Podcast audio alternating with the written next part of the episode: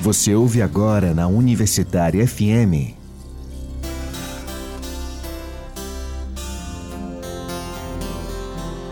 Terra Mãe. Terra. Terra.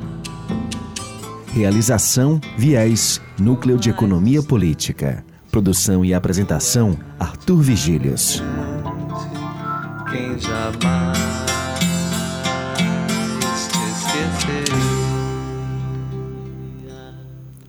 Em todas as coisas da natureza existe algo de maravilhoso. Aristóteles. Boa tarde, ouvintes da Rádio Universitária FM. Sejam bem-vindas e bem-vindos ao programa Terra Mãe, o programa que dá voz à vida. Vamos lá! O Simpósio de Geografia Agrária pretende fortalecer uma trajetória de debates e produção do conhecimento geográfico, além de aprofundar e dar publicidade às pesquisas que explicitam diferentes facetas das mudanças e tendências que a agropecuária apresenta frente a dois eventos: a mundialização da economia e a estrutura fundiária brasileira, questionada pela ampliação da luta pela terra. Hoje debateremos sobre o nono simpósio de Geografia Agrária em Recife, na UFPE. Estamos falando com Anderson Camargo, professor de Geografia e doutorando em Geografia na UFPE. Na verdade, vamos falar. E faz pesquisas sobre o Rio Jaguaribe. E também a professora Suana Medeiros, que é geógrafa, doutora em Geografia pela UFPE e é professora na Universidade Federal de Alagoas, Campus Sertão. Boa tarde, Anderson. Boa tarde, Arthur. Boa tarde, professora Suana. Boa tarde, Arthur. Pessoal, para a gente começar o nosso debate de hoje, né, é interessante a gente ambientar os nossos ouvintes sobre a geografia agrária. Né? Então, o que é geografia agrária?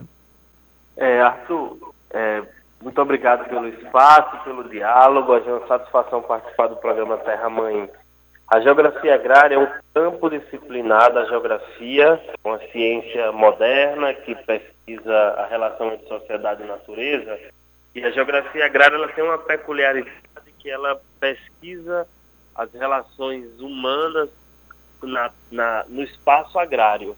Então existem distintas vertentes. A geografia agrícola ela é mais, muito, muito mais ligada à tecnificação, à, à, técnica de produção do campo a geografia rural, que ela é mais positivista, descritiva, muito mais ligada a um pensamento geralmente imparcial, com a tentativa de imparcialidade sobre a realidade.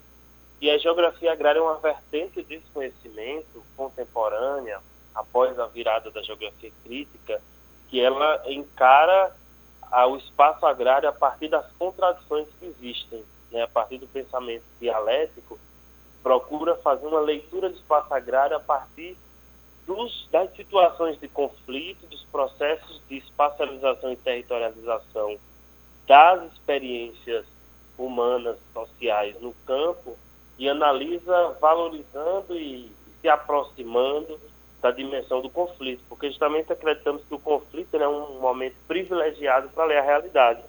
Você tem ali é, é, paradigmas sobrepostos, você tem ideias de futuro distintas, você tem ancestralidades conflitantes, racionalidades opostas.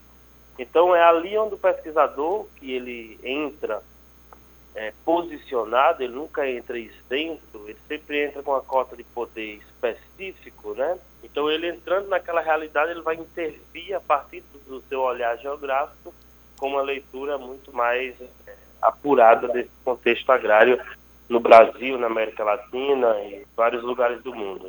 Muito bem, Anderson. Uh, e no simpósio, né, o que vocês estão discutindo em geral? Eu posso, posso fazer essa, esse comentário né, dos, dos temas. É, basicamente, para início, a gente pode dizer que o simpósio se, se compromete a discutir a produção e a reprodução da vida das comunidades tradicionais no campo, né? E uhum. esse campo é bastante diverso, o campo brasileiro. Então a gente está falando de comunidades indígenas, né? Povos originários, a gente está falando de camponesas, a gente está falando de quilombolas, dos povos é, faxinalenses. Então, a gente está falando de uma diversidade do campo brasileiro, da reprodução da vida nesse campo e também, ao mesmo tempo, dos conflitos territoriais enfrentados por essas comunidades. E aí, esses conflitos territoriais, eles perpassam vários âmbitos né, dessa produção da vida. É, conflitos por água e terra, conflitos por demarcação de terra, né? E, e essa relação dos conflitos, tanto com o grande capital, com grandes empreendimentos, como com o próprio Estado. Então, a gente tenta entender esses processos, discutir, ver de que forma a academia né, consegue contribuir, fazer uma frente de estar tá junto nessa luta, né, do, do, a favor dos territórios. Pessoal, e quando foi que começou o simpósio, né? no caso esse nono simpósio? Só uma, um acréscimo, né, que a gente também tenta pautar é, temas que são transversais a essa diversidade do campo, que são as questões de gênero no campo, as questões também das etnias, né, da ideia de raça, e também puxando para o campo da América Latina. A gente não fica só a nível nacional, porque o, o evento ele também é internacional e a gente tem essa, esse diálogo com povos também de outros países da América Latina. Sim, pronto, bacana, é isso, Suana. Uh, Suana, ou, ou Anderson, é, quando se iniciou o nono simpósio? É, o nono simpósio ele inicia no dia on, iniciou no dia 11 de novembro de 2019 e vai até o dia 15. Mas pensando um pouco a trajetória do Singa, já são quase duas décadas de atividade na academia, buscando que esse espaço seja protagonizado também por movimentos sociais. O primeiro Singa aconteceu no final dos anos 90, no momento em que a comunidade acadêmica brasileira e os movimentos sociais enfrentavam as primeiras graves repercussões do neoliberalismo no campo. Hum. E foi uma resposta nesse sentido, né, a luta pela terra naquele momento, que respondia no Brasil ao, ao, à expansão do neoliberalismo.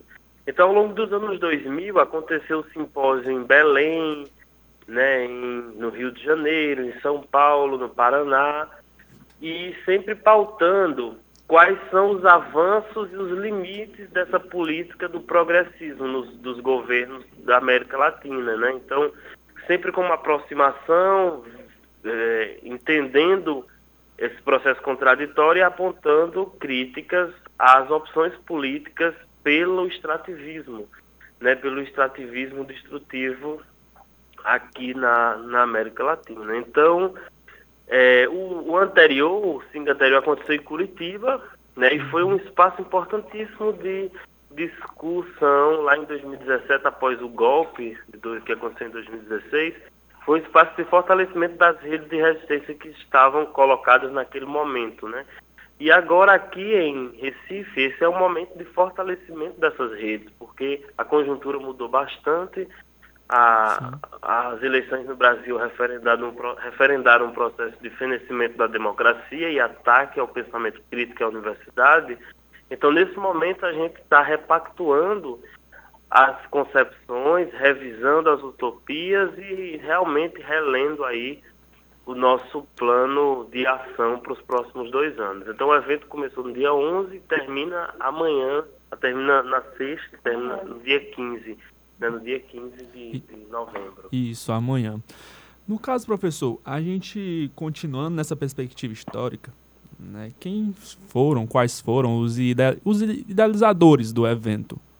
É, se a gente está falando do Singa, desse Singa, né, desse Singa em Recife... Não, historicamente, o primeiro Singa do, é, do laboratório, né, que foi a partir do laboratório. Isso, isso. Se a gente fala do evento 2019, uhum. o Singa 2019, a gente está tá falando primeiramente do laboratório de estudos e pesquisas sobre é, campesinato, né, uhum. agrário e campesinato, que é o LEPEC, da Geografia da UFPE. A gente está falando também de uma parceria, de uma, na verdade, uma realização junto com a Comissão Pastoral da Terra, que é a CPT. Inicialmente foram essas duas entidades que trouxeram. E aí, a gente tem o apoio de várias, né, várias instituições, entidades também, que eu posso citar algumas, é, como a FACEP, o próprio programa de geografia né, da UFPE, é, outros laboratórios que também pesquisam e trabalham junto a movimentos sociais, a AGB, que é a Associação de Geógrafos Brasileiros, e outros laboratórios também, a Claxo, e outros uhum. laboratórios é, pelo Brasil, né, da geografia, que também fazem parte dessa rede de pesquisa e de contribuições acadêmicas em torno desses temas. Bacana. É, pessoal, vocês têm em média a quantidade de pessoas que estão participando do, do evento? É, nós tivemos ao todo é, cerca de. Nós tivemos ao todo mais de mil artigos científicos inscritos, né? Uhum. Trabalho científico de modo geral, relatos de experiência, o artigo científico. E a gente tem uma presença de cerca de 1.300 pessoas no campus da Universidade Federal de Pernambuco, em todas as atividades do evento.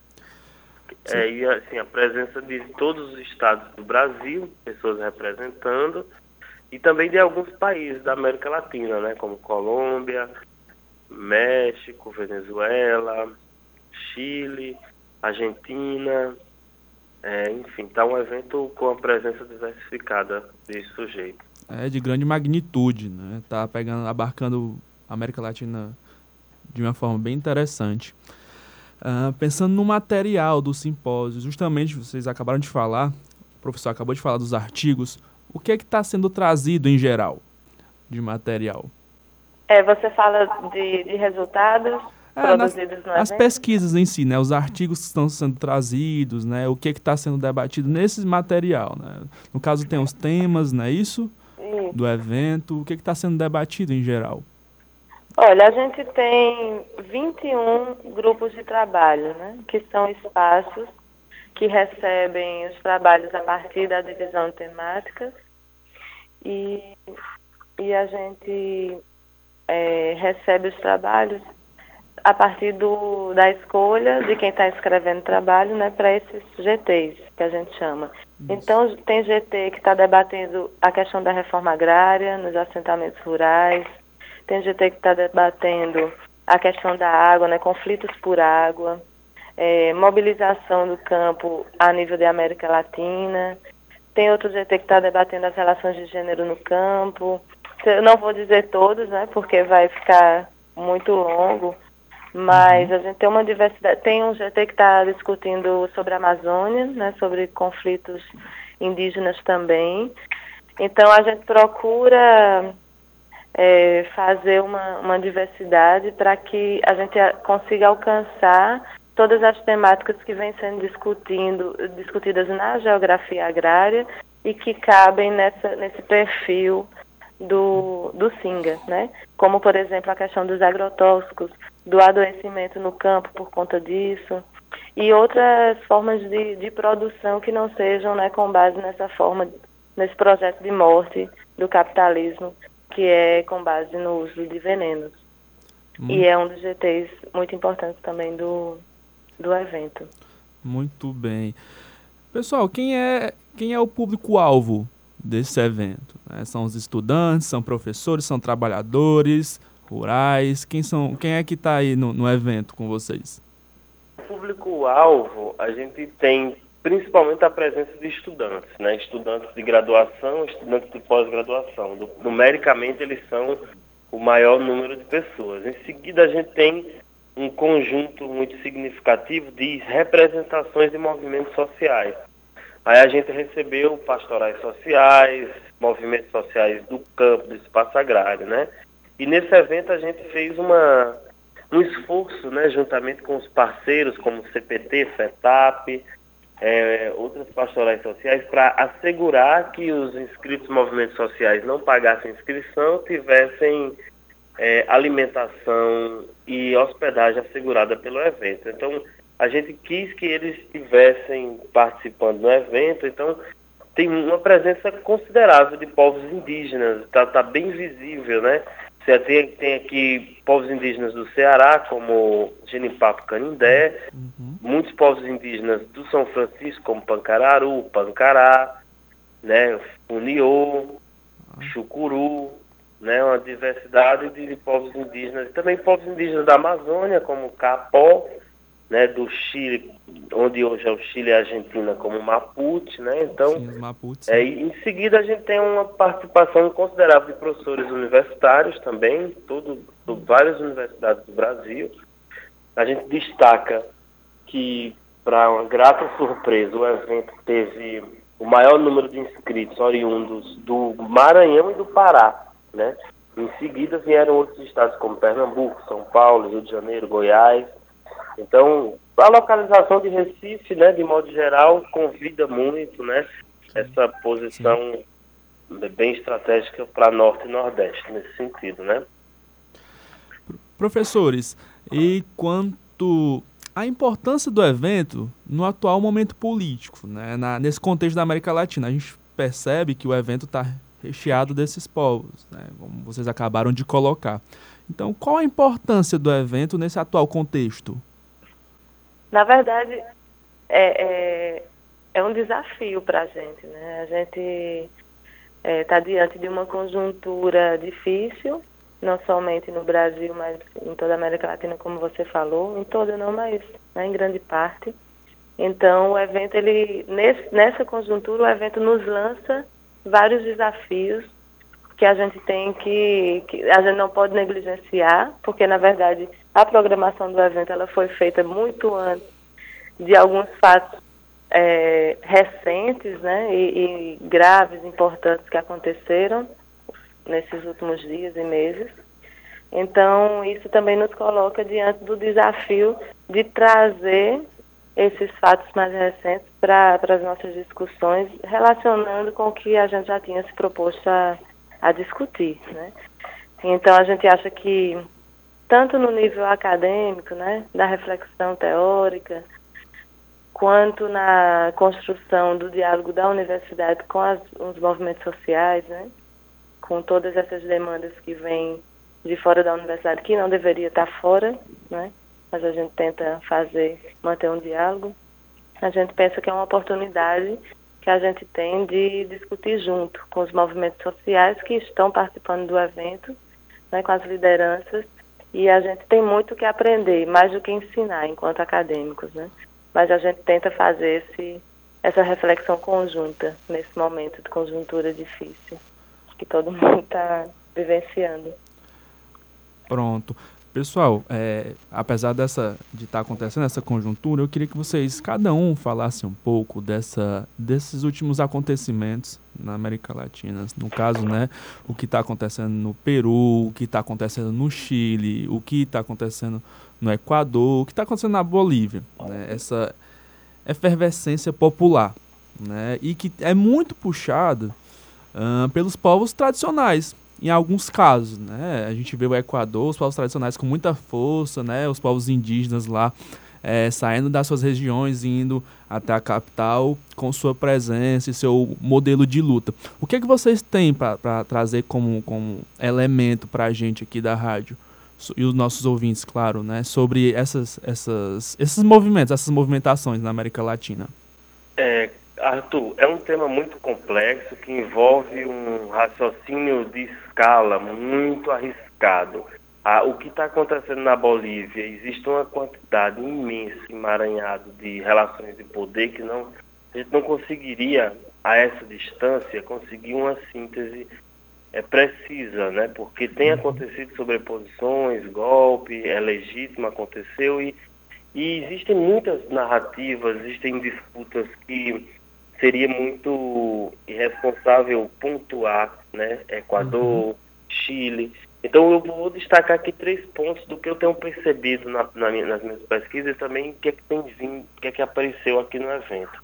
Primeiro a gente tem que entender que os países da América Latina, eles têm uma história que se complementa muitas vezes e que de alguma forma tem semelhanças muito grandes.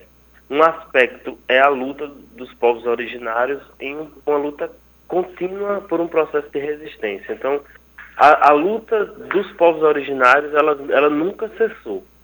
Em nenhum momento ela cessou. No momento em que nós tivemos governos progressistas, pelo contrário, ela cresceu, ela se expandiu. Então isso é uma, uma, uma máxima para todos os países da América Latina, desde a Argentina, que está tendo uma, uma, um reforço identitário muito grande nos últimos anos, a Bolívia, né, que tem resistência ao modelo do governo que foi que sofreu o golpe agora na semana, ao Brasil. Então é, é, um, é uma, uma questão que a gente pode dizer que do México à, à Argentina a gente tem as lutas originais elas não cessaram e elas permanecem muito grandes. Um segundo, e elas estão dando horizonte de saída para a grande crise que nós enfrentamos global. Saída de, de política, econômica, enfim, formas de articulação. Um segundo aspecto que parece muito familiar para nós brasileiros e também para muitas outras pessoas é que o latifúndio ele cumpre uma centralidade no processo de constituição do Estado Nacional.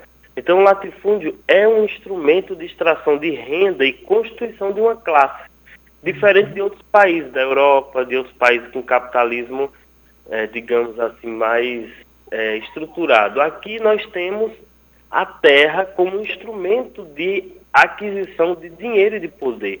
Então, a terra, muitas vezes, sem ser utilizada, ela, ela é um instrumento de extração de renda e uma classe se organiza em torno dessa renda e a função social principal dessa classe é fazer com que o latifúndio se perpetue. É tanto que o Brasil, no Paraguai, você tem gigantescos latifúndios, né? Então também isso é uma realidade que que que está muito semelhante, né? Isso fala muito sobre a crise que tem acontecido no Equador, né? É preciso manter o latifúndio para que essas classes permaneçam, né, conseguindo extrair renda do trabalho e tudo mais.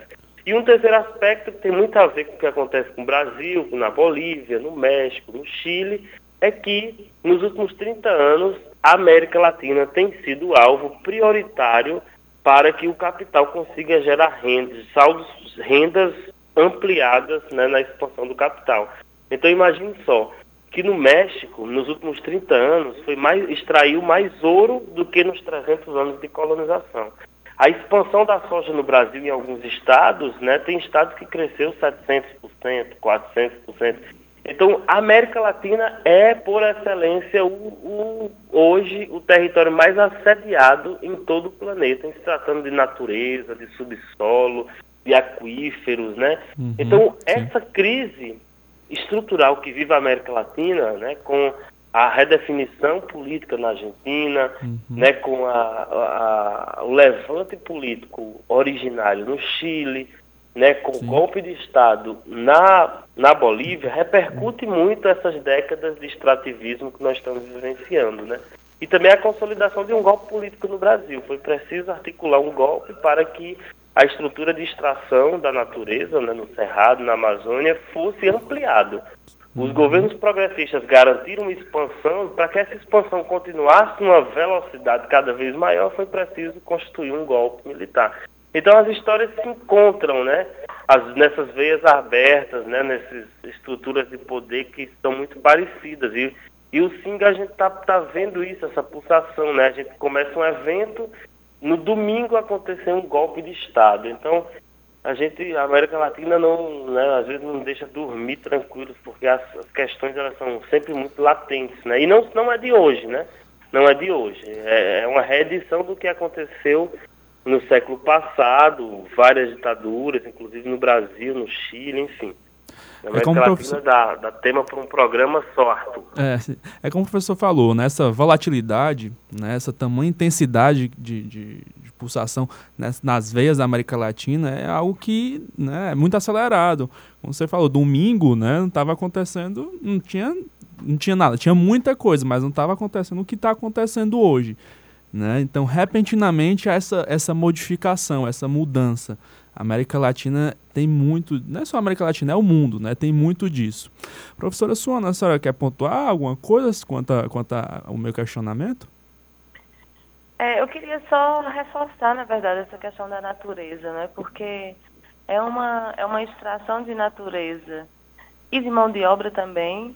É um, é, uma, é um conjunto que é a base da reprodução capitalista, né? E que a América Latina foi essa base física e simbólica também, desde a colonização e continua sendo de várias outras formas, né? Com as reinvenções do capital o tempo inteiro. Então, esses levantes também dos povos tradicionais, né, dos povos originários, nesses momentos mais conflituosos na América Latina, também representa muito a relação que esses povos tradicionais e originários têm com a natureza.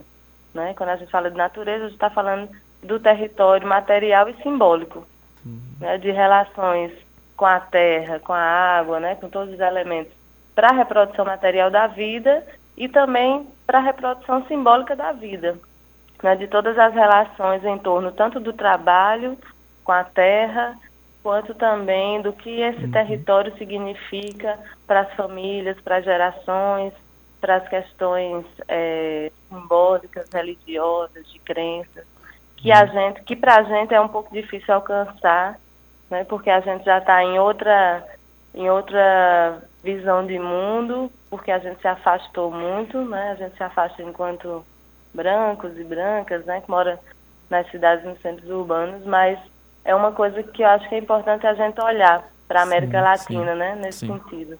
De como a natureza ela está também no foco desse, desse debate. Muito. A água, a floresta, né, os rios, como o Anderson mesmo colocou, a questão do aquífero, uhum. é, tudo isso, os minérios, né, é, tudo isso é, uma, é um instrumento de muito poder dos países centrais da, da, da, acumulação de riqueza né, em cima dos povos tradicionais, não somente por conta da, da base material, mas pelo que essa base material representa para esses povos, simbolicamente também. Muito bem, professora. Agora vamos para a agenda ecológica.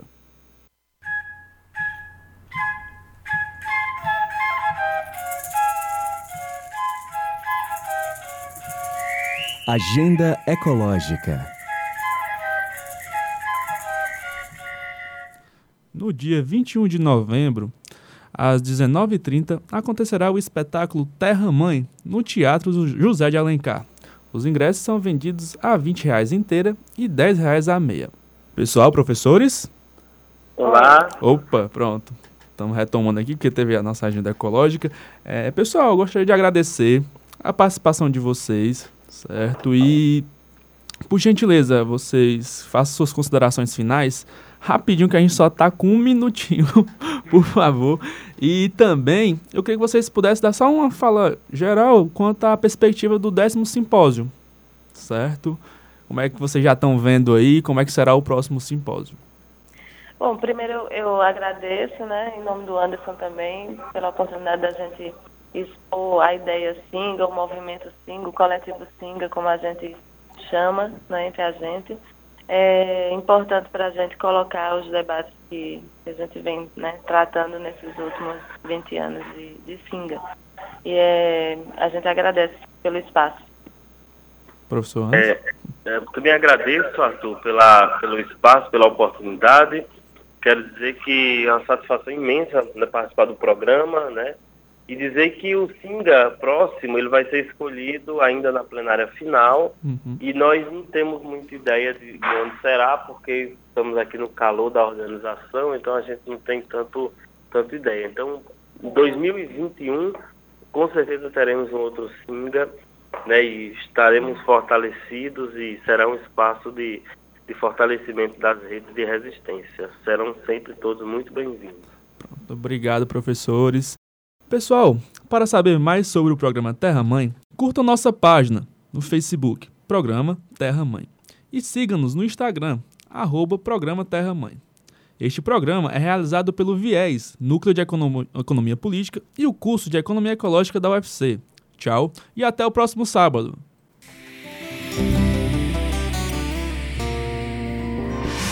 Você ouviu na Universitária FM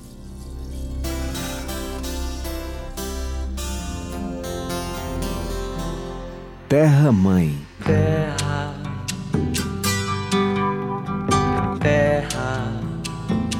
Realização Viés, Núcleo de Economia Política. Produção e apresentação Arthur Vigílios. Quem jamais